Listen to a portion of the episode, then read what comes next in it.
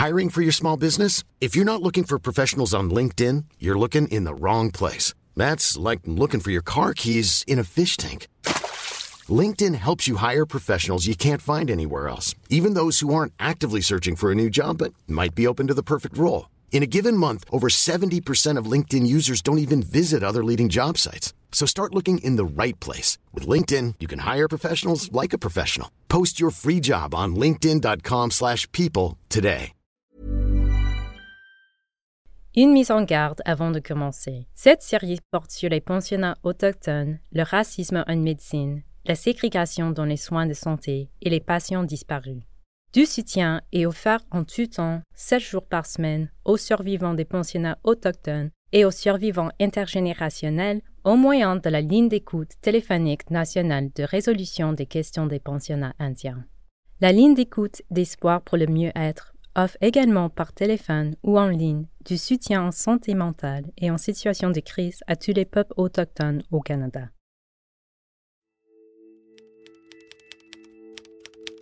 Chaque année, jusqu'en 1914, il a rédigé un rapport annuel sur la santé des Indiens, publié dans le rapport ministériel et, à la demande du ministre, a effectué en 1907 une inspection spéciale de 35 écoles indiennes dans les trois provinces des prairies. Ce rapport a été publié séparément, mais les recommandations contenues dans le rapport n'ont jamais été rendues publiques. Il contenait une brève histoire des origines des écoles indiennes, des conditions sanitaires prévalentes dans ces écoles, de même que des statistiques sur la santé des enfants pendant les 15 années d'existence de ces écoles. En ce qui concerne la santé des élèves, le rapport indique qu'on savait que 24% de tous les enfants qui fréquentaient ces écoles étaient décédés, alors que pour une école sur la réserve File Hills, qui a soumis des statistiques complètes, 75% des élèves étaient décédés après les 16 années d'existence de l'école. Ce texte est la traduction d'une citation tirée d'un document de 18 pages contenant des preuves de négligence et de tort causés aux enfants des Premières Nations et à leur communauté. L'année 2022 marque le centième anniversaire de la publication de Story of a National Crime, écrit par le docteur Peter Henderson Bryce. De 1904 à 1913, Bryce était l'inspecteur médical du ministère de l'Intérieur et des Affaires indiennes. Ce n'était pas la première fois qu'il levé contre la situation, mais la publication de ce document représentait son appel pour une plus grande justice et sa façon de condamner l'inaction du gouvernement fédéral. Je m'appelle Maya et je suis votre animatrice. Je suis une Canadienne et colombienne, blanche, non autochtone, vivant sur le territoire algonquin, non cédé, connu aujourd'hui sous le nom d'Ottawa. Je travaille dans le secteur de l'histoire canadienne depuis de nombreuses années, et j'ai pu observer le malaise que les questions de colonialisme et de génocide au Canada provoquaient chez les amateurs d'histoire blanc. On réfère surtout à ces événements comme des chapitres sombres, comme si les impacts du colonialisme ne se faisaient plus sentir. J'ai également travaillé au sein de la fonction publique où j'ai pu observer des gens prendre des décisions pour des communautés qu'ils n'avaient jamais rencontrées dans des endroits qu'ils ne visiteront jamais. Cette série souligne le centième anniversaire de la publication de The Story of a National Crime, mais elle couvre aussi l'histoire des traitements de la tuberculose offerts aux personnes autochtones pendant la première moitié du XXe siècle. C'est l'histoire d'un crime national.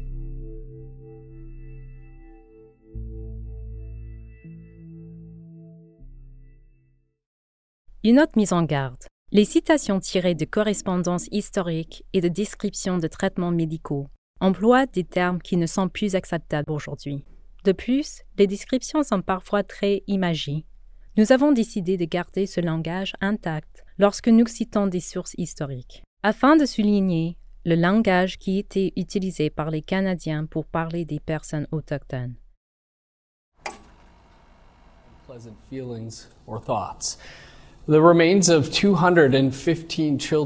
Les dépouilles de 215 enfants ont été retrouvées dans un ancien pensionnat indien en Colombie-Britannique. Le pensionnat indien de Kamloops était l'un des plus grands. L'horrible découverte a été faite avec l'aide d'un spécialiste du géoradar. En mai 2021, le public canadien a commencé à prendre conscience des conséquences des pensionnats autochtones. Le Centre national pour la vérité et la réconciliation a déjà identifié plus de 4000 élèves décédés dans les pensionnats autochtones. Leur nom figure dans le registre commémoratif national des élèves du centre. Des recherches se poursuivent pour faire en sorte que tous les élèves décédés figurent bien sur la liste. Le nombre de sépultures non identifiées continue à croître et les communautés autochtones poursuivent leurs recherches. Depuis 2021, le négationnisme des pensionnats autochtones s'est intensifié dans l'espace public, notamment par des affirmations voulant que les sépultures non identifiées ne soient pas réelles. D'autres commentateurs s'intéressent davantage aux erreurs contenues dans les premiers reportages diffusés dans les médias. Ils attirent l'attention sur d'anciens élèves qui ont eu des expériences positives afin d'éclipser les conséquences destructrices du système colonial. Les histoires de ségrégation dans le système d'éducation sont de plus en plus médiatisées et enseignées dans les écoles. Pourtant, d'autres politiques de ségrégation ont reçu moins d'attention. Les politiques coloniales ne peuvent être analysées isolément. L'histoire des soins de santé offert aux Autochtones dans un cadre de ségrégation entre en conflit avec les croyances au sujet de l'assurance maladie au Canada. À savoir que le Canada a fourni des soins de santé gratuits à tous, en toute équité. En fait, le système de soins de santé canadien n'a pas fourni un accès égal aux soins de santé, et la médecine occidentale a eu des répercussions négatives sur les peuples autochtones en dépit des bonnes intentions. Les récits historiques et la compréhension de l'histoire du Canada doivent changer. Les récits de la médecine coloniale font partie de l'histoire du Canada. Le refus de s'occuper de la famine, de la tuberculose et d'autres crises qui ont dévasté les peuples autochtones fait partie de l'histoire du Canada. Fournir des soins de santé de manière non égalitaire, loin de la résidence des gens et avec un budget réduit, fait partie de l'histoire du Canada. Des expérimentations et traitements médicaux non éthiques font partie de l'histoire du Canada. Et les familles qui n'ont pas eu de nouvelles de ce qui est arrivé à leurs proches font partie de l'histoire du Canada. Nous examinons les pratiques, les politiques et correspondances officielles révélant les actes délibérés et l'indifférence qui ont contribué au mauvais état de santé des Autochtones et à des conséquences fatales. Nous parlerons des personnes qui ont résisté, les lanceurs d'alerte, parents, communautés, bureaucrates et membres du clergé. Les experts interrogés mettent en lumière le fait que les documents d'archives ne révèlent qu'une partie de l'histoire et que de nombreuses questions demeurent sans réponse. Bien que cette série porte sur le passé, elle soulève plusieurs problèmes qui sont encore d'actualité.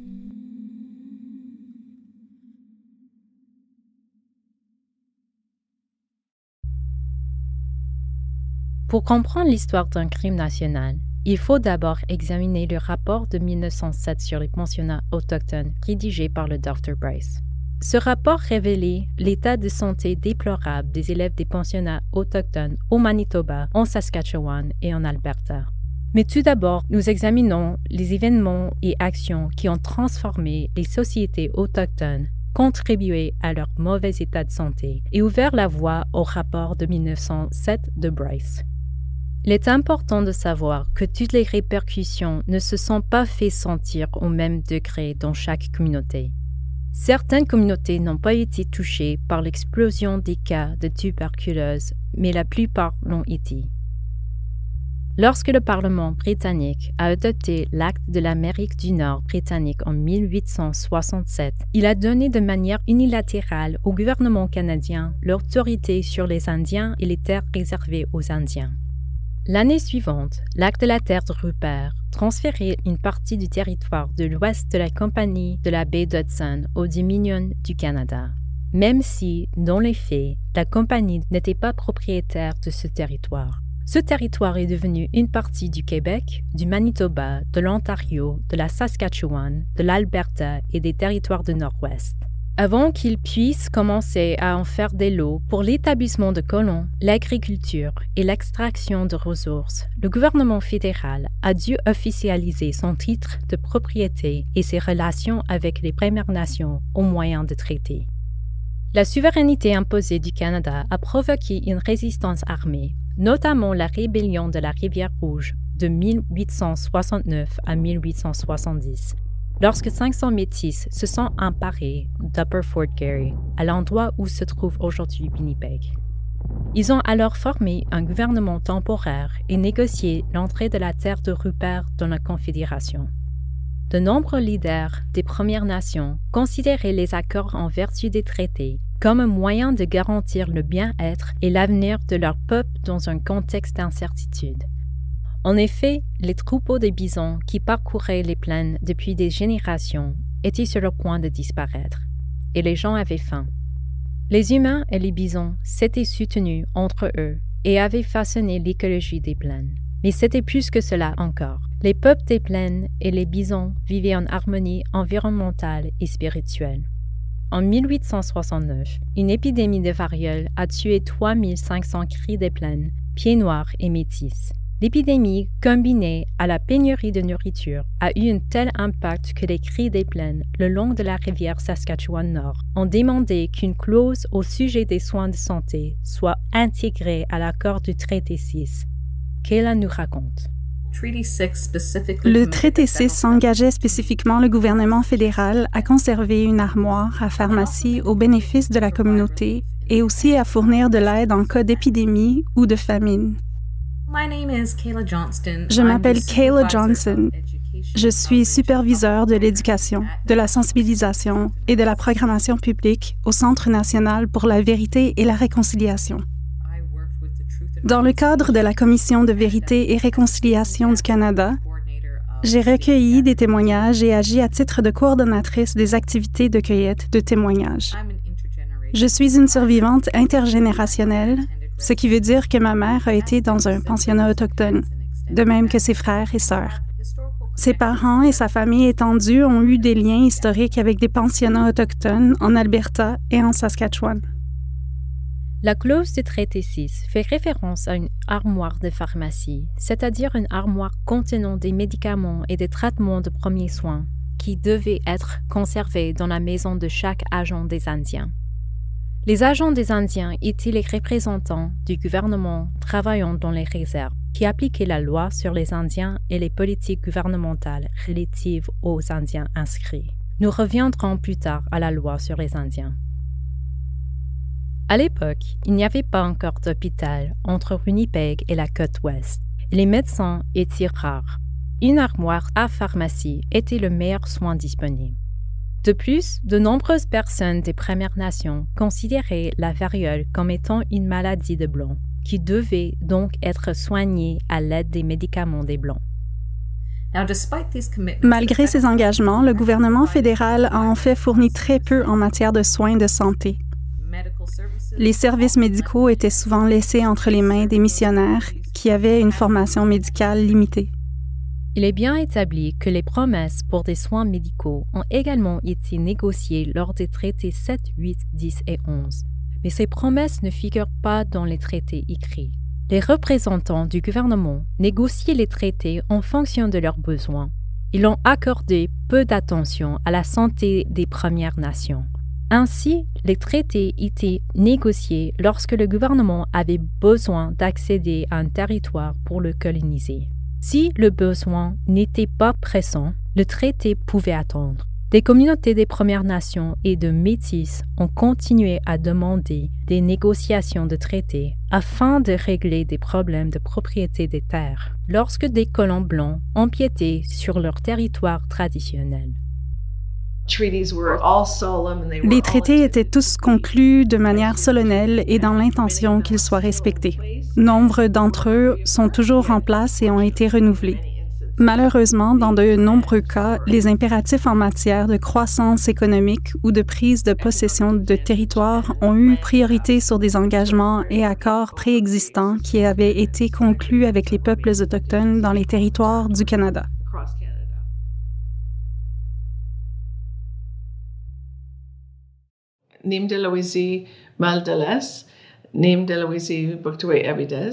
My name is Teresa Edwards. Je m'appelle Teresa Edwards et mon nom traditionnel est jeune gardienne de feu. Je suis de l'Istigouche.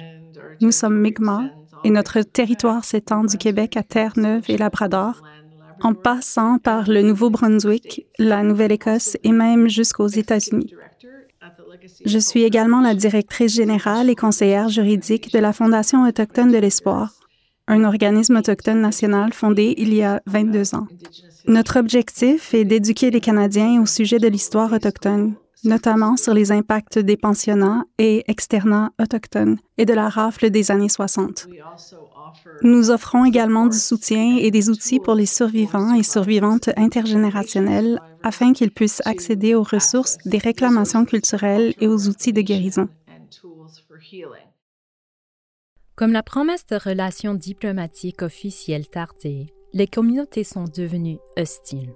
Au début des années 1870, de nombreuses personnes sont mortes de faim et de maladie. Alors que le bison se faisait déjà rare, un hiver chaud qui a provoqué une sécheresse et des incendies dans les prairies les a fait fuir, accentuant l'insécurité alimentaire. Même avant la conclusion des traités de l'Ouest, le gouvernement savait qu'un désastre s'en venait.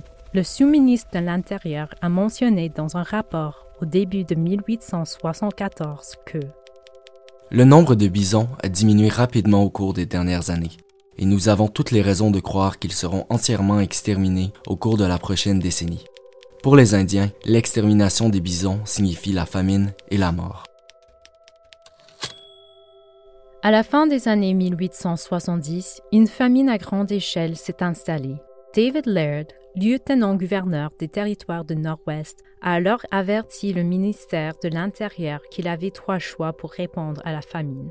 Il pouvait aider les Premières Nations à faire l'élevage de bétail, il pouvait les nourrir ou il pouvait se battre contre eux. Le gouvernement a financé la sécurité et les rations. Malgré tout, le Saskatchewan Herald a révélé que la situation demeurait critique en dépit de l'approvisionnement en nourriture. Voici ce qu'a écrit son rédacteur en chef. Comme ils ont été habitués toute leur vie à s'alimenter principalement de viande, les rations de farine et de thé qu'ils reçoivent ici les laissent au seuil de la famine. Des agents fédéraux ont signalé que des gens étaient tellement affamés qu'ils mangeaient leurs chevaux, des carcasses d'animaux et de l'herbe. Beaucoup sont tombés malades en raison de la malnutrition ou sont morts de faim et les autorités ont continué de leur fournir une aide alimentaire inadéquate. Kayla Johnson raconte qu'un exemple de ration alimentaire au cours des années 1880 était de 0,7 livres de farine et de 0,2 livres de bacon par jour pour les adultes. Les enfants recevaient la moitié de cela. Dans sa lettre de 1980 au ministère des Affaires indiennes, George Kitson a souligné que la ration standard par jour de farine et de viande pour les membres de la police à cheval du Nord-Ouest était de 2,5 livres de chacun et que les prisonniers en Sibérie étaient mieux nourris que ses patients. Le gouvernement a également envoyé involontairement des rations de bœuf infectés par la tuberculose bovine, une maladie qui peut être transmise aux humains par ingestion.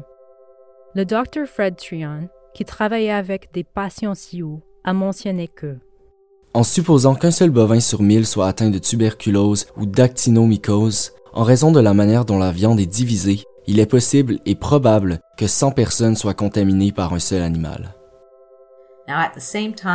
Les rations ont été gardées au minimum pour veiller à ce que les gens ne deviennent pas dépendants du gouvernement. Toutefois, l'aide alimentaire pouvait être refusée si la personne quittait la réserve sans permission, si elle ne prenait pas part à des projets d'agriculture ou si elle refusait d'envoyer ses enfants au pensionnat autochtone. Malgré la famine qui a touché la majorité des signataires de traités, les rations ont été gardées au minimum. Certains des aliments qui étaient distribués ont été décrits par des agents du gouvernement comme étant impropres à la consommation.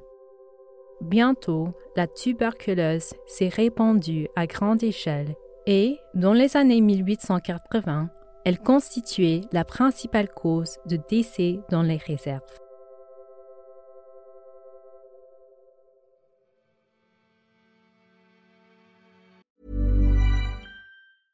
I'm Sandra, and I'm just the professional your small business was looking for. But you didn't hire me because you didn't use LinkedIn jobs. LinkedIn has professionals you can't find anywhere else, including those who aren't actively looking for a new job but might be open to the perfect role, like me. In a given month, over 70% of LinkedIn users don't visit other leading job sites. So if you're not looking on LinkedIn, you'll miss out on great candidates like Sandra. Start hiring professionals like a professional. Post your free job on linkedin.com/people today.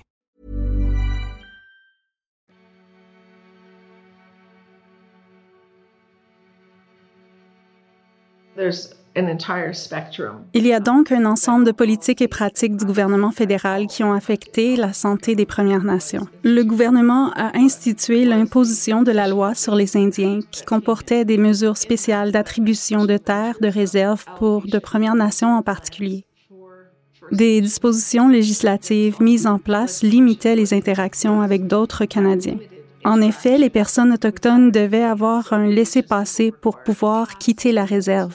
Quant aux autres Canadiens, s'ils tentaient d'avoir des relations économiques de tout ordre ou tout type de relations avec des personnes autochtones qui n'impliquaient pas le gouvernement, ce geste serait considéré comme une offense.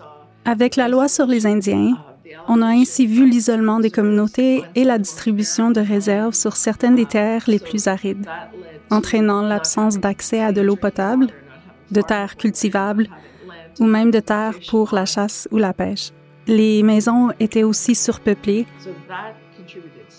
Toutes ces conditions ont grandement contribué à la mauvaise santé des personnes autochtones. Et cela avant même l'imposition des premiers externats autochtones qui ont été ensuite remplacés par les pensionnats.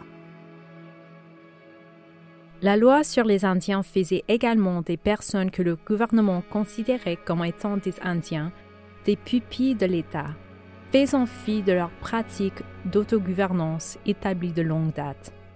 L'élimination du rôle du surintendant médical du ministère des Affaires indiennes en 1880 a encore plus érodé les soins de santé offerts aux Premières Nations. Le ministère demeurait responsable de la santé des Premières Nations dans les réserves, mais ne bénéficiait plus des conseils d'un professionnel médical. Les médecins de la police et les praticiens locaux devaient fournir les soins de santé aux Premières Nations, puisque le Premier ministre avait affirmé que c'était économique pour le gouvernement. Le gouvernement a commencé à nommer des médecins fonctionnaires sur les réserves en 1883. Souvent, l'on choisissait ces médecins en fonction de leurs allégeances politiques et ces derniers profitaient de leur nomination pour établir leur clientèle.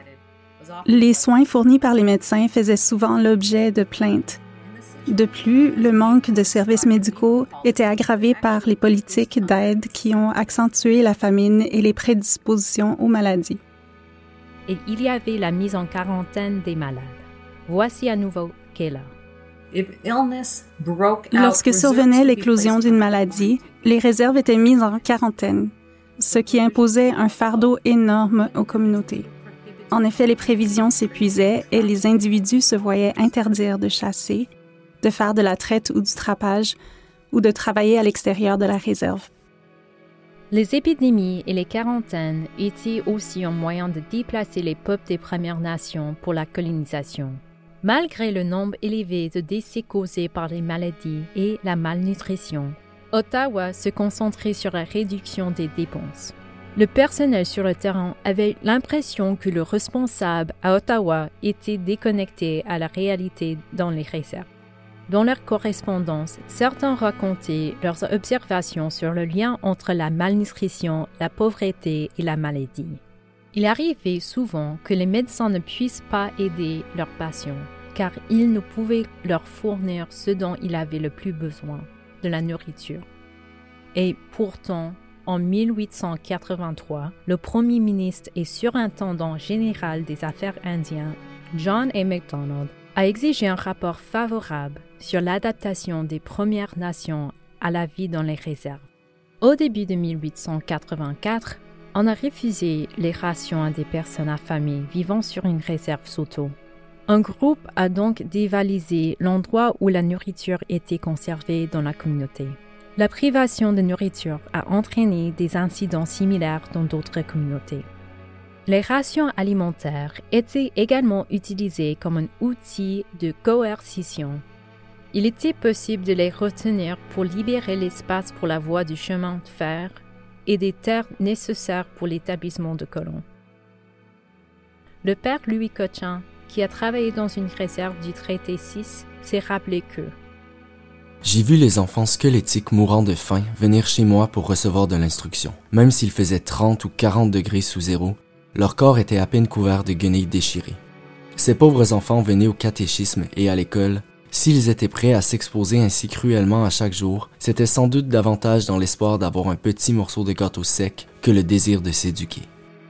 Le système de pensionnat autochtone s'est étendu dans l'Ouest à partir des années 1880 dans le cadre des interventions de colonisation dans la vie des Premières Nations. Les enfants ont été amenés loin de chez eux. La pauvreté était l'une des justifications données pour le retrait des enfants. Même si jusqu'en 1920, le retrait forcé des enfants n'était pas autorisé par la loi sur les Indiens, les parents étaient menacés de ne plus recevoir de rations s'ils n'envoyaient pas leurs enfants au pensionnat. Des générations ont ainsi été forcées de parler les langues européennes et de pratiquer les coutumes chrétiennes. Voici à nouveau Teresa. D'importants problèmes ont découlé de cette situation, notamment les gains financiers. Le gouvernement fédéral payait les différentes églises, anglicanes, catholiques, unies et presbytériennes.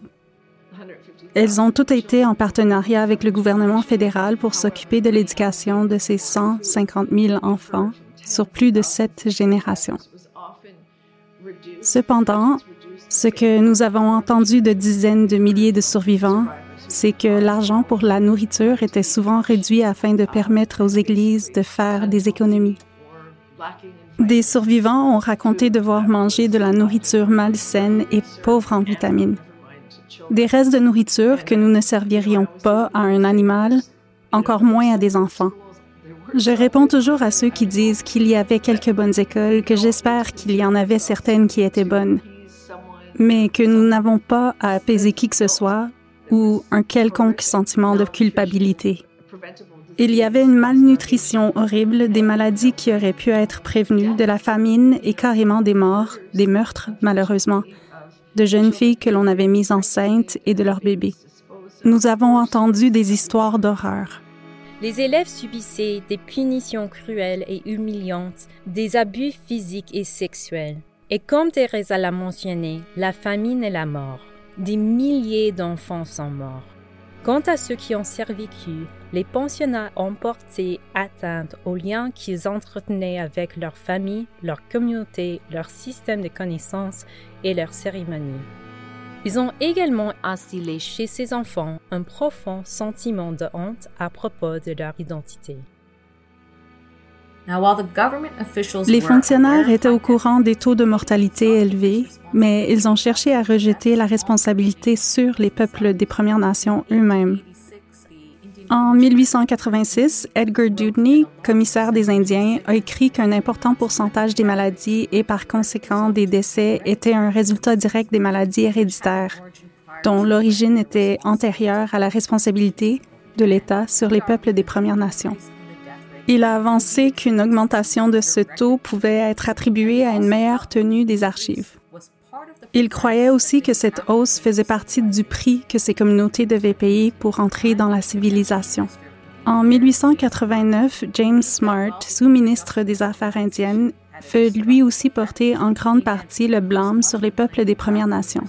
Il a affirmé que les danses qu'il faisait soulevaient de la poussière et propageaient ainsi les maladies, que les Premières Nations présentaient des taux élevés de mariage au sein d'un même groupe, qu'ils ne prenaient pas leurs médicaments et que les femmes se mariaient trop jeunes et avaient leur premier enfant trop tôt. Son successeur était du même avis et affirmait que bien que les premiers effets de la civilisation étaient nuisibles et avaient causé les conditions de propagation de la tuberculose, le remède consistait en une plus grande assimilation. Les peuples des Premières Nations devaient adopter les vêtements, l'alimentation et les habitudes de la civilisation occidentale, et ce serait là le remède à la tuberculose.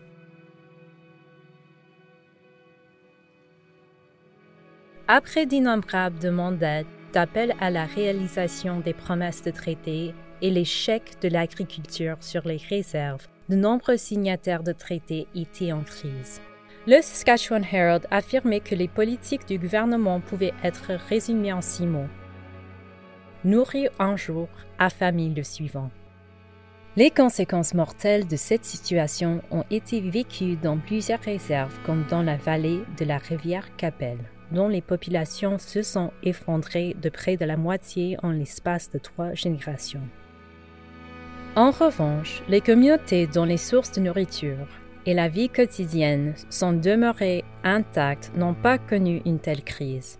Comme il était parti des États-Unis pour s'établir plus au nord, les membres de la nation Dakota Standing Buffalo au Manitoba n'avaient pas pris part au processus de négociation des traités. Ils ne dépendaient pas des bisons pour leur alimentation, ils n'ont pas connu les mêmes interventions fédérales dans leurs affaires et dans leur vie quotidienne. Les Premières Nations au Nord ont également subi moins d'interventions du gouvernement. Par contre, les gens sont devenus plus vulnérables à la maladie avec le déclin de la traite des fourrures. Au printemps 1885, la résistance du Nord-Ouest est déclenchée en réaction aux abus de pouvoir du ministère des Affaires indiennes. Nombre des gens qui ont été tués étaient ceux qui avaient commis ces abus. La réponse du gouvernement à la résistance allait rendre les conditions sur les réserves encore plus difficiles. La mobilité des Premières Nations a été limitée davantage après la résistance du Nord-Ouest, au moyen du système des laissés-passer mentionné plus tôt par Teresa. Ce système illégal empêchait les Premières Nations de quitter les réserves, de participer à des rassemblements et d'organiser des actions contre le gouvernement. Les agents des Indiens étaient responsables d'approuver les demandes pour quitter les réserves et y revenir. Si une personne se faisait prendre sans un laissez-passer, elle était arrêtée et retournée dans sa réserve. Ce système limitait la capacité des gens à participer à l'économie aux activités culturelles et à voir des membres de leur famille se trouvant hors réserve ou des enfants au pensionnat. C'était de la ségrégation.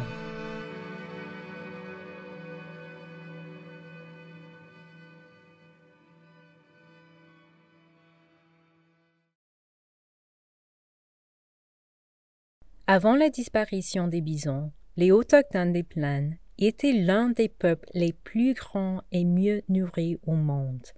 L'expansion coloniale, la fin des économies critiques, le déplacement et le surpeuplement, l'aide et les traitements médicaux inadéquats, les pensionnats autochtones et les politiques qui limitaient les mouvements ont contribué au déclin de la santé de ces communautés et à la propagation rapide de maladies comme la tuberculose. La tuberculose est causée par une bactérie. Les symptômes de cette maladie sont souvent des crachats sanguins, une perte de poids, de la fièvre, des glandes enflées et de la fatigue. La tuberculose ne s'attrape pas facilement sans problème de santé sous-jacent. La description suivante, donnée par le docteur Barclay, qui a travaillé à l'hôpital indien Charles Campbell, concerne une époque moins lointaine, mais elle illustre bien comment la tuberculose peut s'attaquer à tout le corps. Nous avons vite appris que la tuberculose pouvait toucher toutes les parties du corps, toutes les articulations, hanches, genoux, chevilles, poignets, colonnes, épaules, aucune n'était à l'abri. Reins, intestins, cerveau, sein, yeux, peau, où que l'on regarde, on finissait par la trouver. Ces symptômes sont ceux de la tuberculose active, mais la tuberculose peut être latente et asymptomatique. Elle peut émerger longtemps après l'infection lorsque la personne est en mauvaise santé ou en état de malnutrition. Les gens développent la tuberculose active en raison d'inégalités sociales et de carences. Il n'existe pas de prédisposition génétique à la tuberculose. Presque toutes les réserves dans les plaines ont été touchées par cette maladie. Comme l'a mentionné Kayla, les fonctionnaires considéraient que les Autochtones étaient naturellement maladifs et les blâmaient pour leur mauvaise santé. Ces opinions étaient également partagées par des scientifiques et des médecins. des gens qui influençaient les décisions et les politiques en se fondant sur une prétendue science. La médecine occidentale moderne s'est développée par différents moyens, mais elle avait un lien avec la colonisation européenne. La médecine a progressé grâce à l'expansion coloniale et à l'extraction de ressources. Des connaissances scientifiques ont été acquises au moyen des expérimentations coloniales, dont nous parlerons dans un prochain épisode. Même si nous avons entendu des exemples de médecins qui plaidaient auprès du gouvernement pour qu'il apporte son aide, des médecins coloniaux croyaient aussi en une médecine fondée sur la race, à une hiérarchie des races et aux objectifs de la colonisation. Ils étaient nombreux à croire que les non-européens étaient naturellement de santé fragile et prédisposés aux maladies. En proposant un récit de mauvaise santé, le gouvernement pouvait justifier les maladies, les décès et son inaction. C'est un aperçu de ce qui s'est passé dans les années précédant le rapport de Bryce. Dans le prochain épisode, nous examinons de plus près ce rapport et les réactions qu'il a engendrées.